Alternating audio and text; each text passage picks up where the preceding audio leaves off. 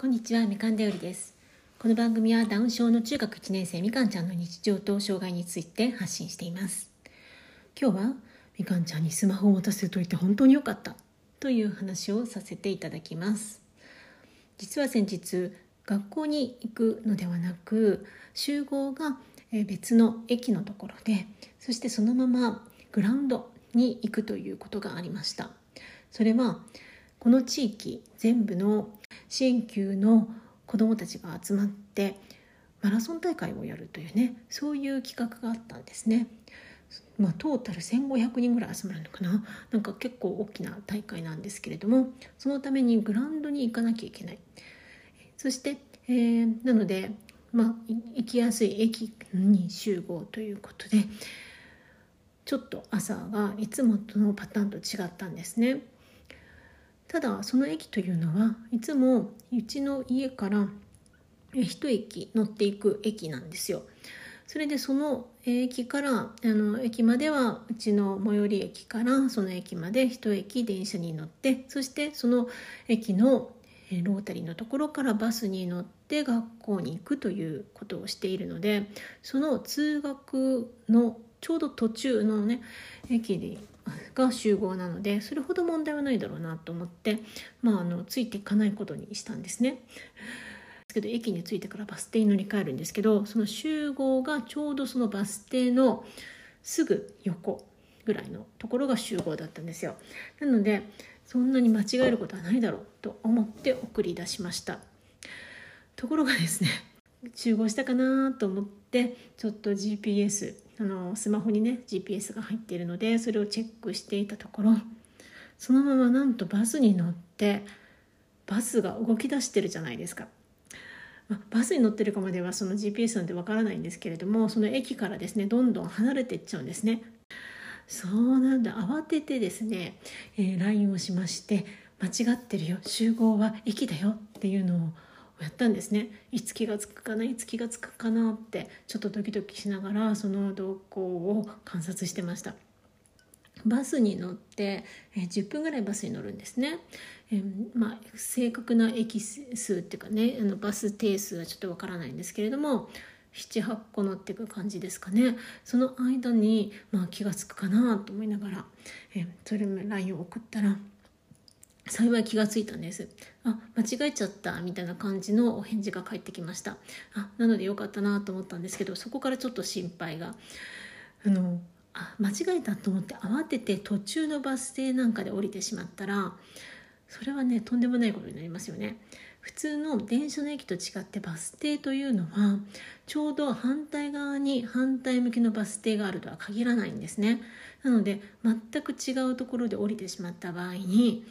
ちょうど反対向きのバス停っていうのは存在はしているはずなんですけれどもそれがどこにあるのかっていうのは慣れてないとわからないんです。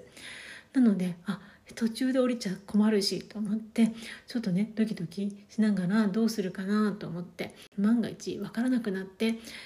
ヘルプに行かなくてはいけないのだったらその位置だったらちょうど自転車でね私が飛ばしていけばなんとかいけるからどうしようと思いながらちょっとねスマ私のスマホを片手に待機をしていたんですが途中で降りちゃうと逆に分からなくなるって自分で思ったのかちゃんといつも学校で降りるバス停まで降りてそして反対側に乗って帰ってくることができました。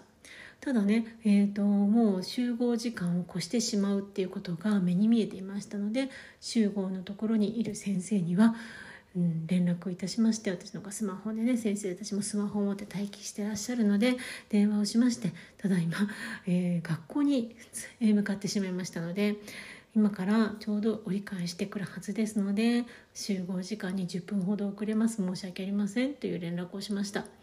まあ、そうしたところ全体の他の子たちの引率がありますので先生たちの他の先生はみんなも一応その会場に向かって移動を始める。みかんちゃんの担任の先生が一人駅のところ集合場所のところに残って待っていてくださるということになりました。ちゃんと無事に反対方向から戻ってきて先生と集合してそしてちゃんとグラウンドに行くことができました。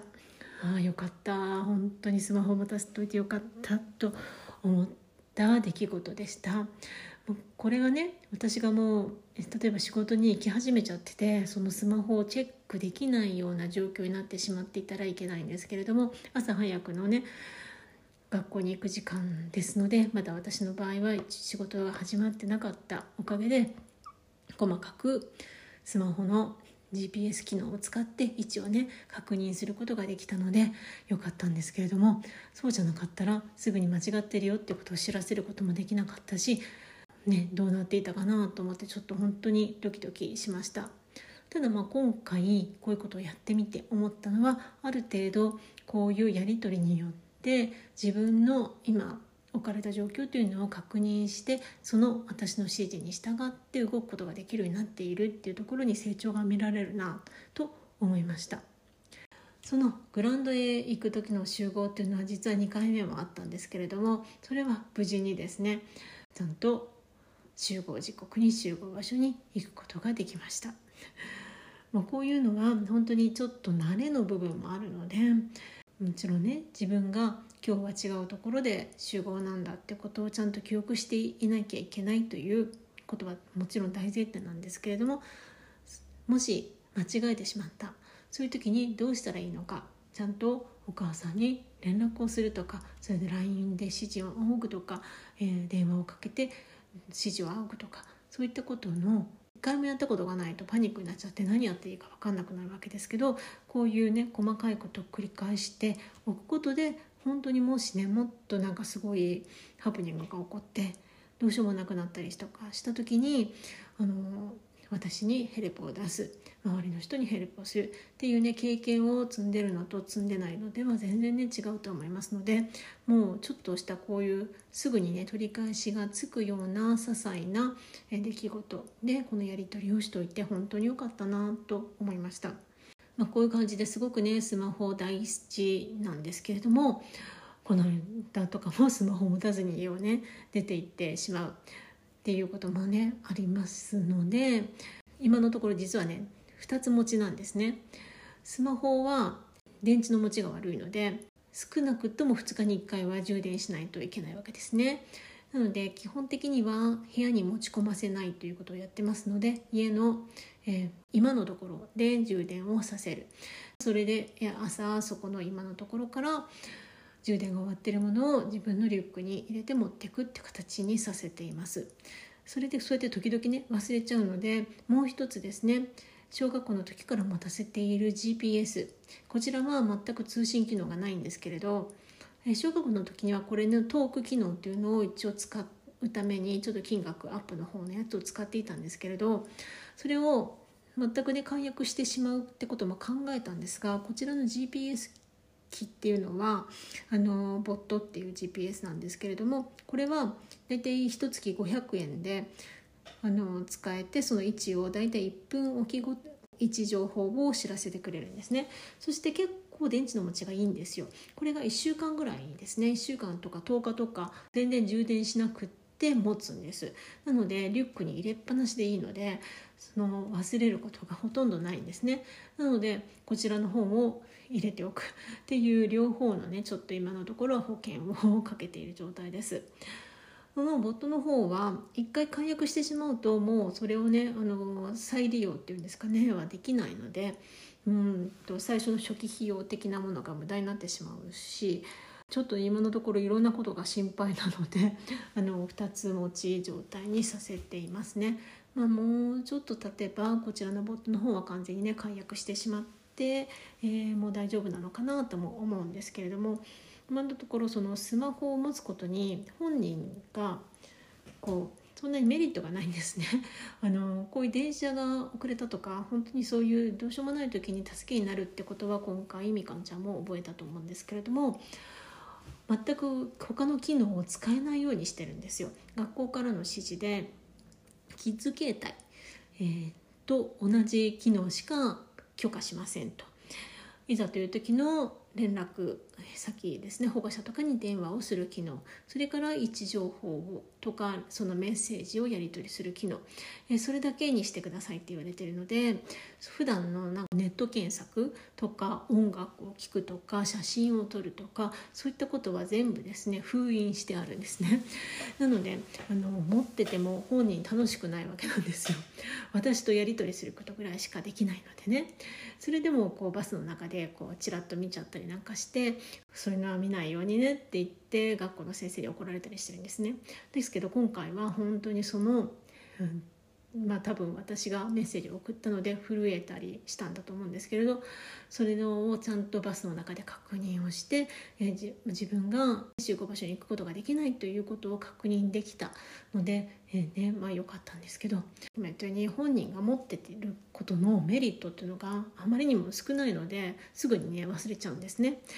まあ、それ自体はちょっと問題といえば問題なんですけれども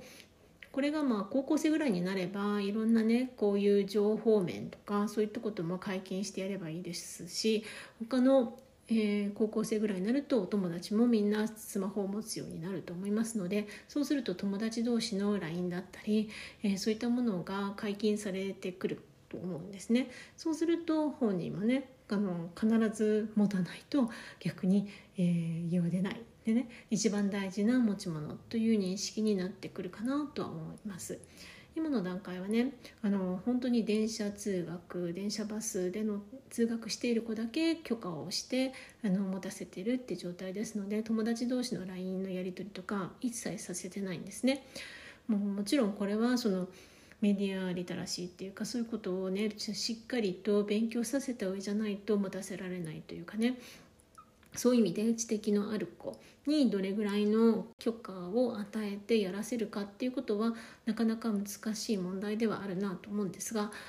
それでもこのように、えー、とやっぱりねいざっていう時には大変役に立つ道具だなと思いましたので、えー、今回本当に持っててよかったと思ったという話でした。ということで今日もね最後まで聞いていただきありがとうございました。ではまたさようなら。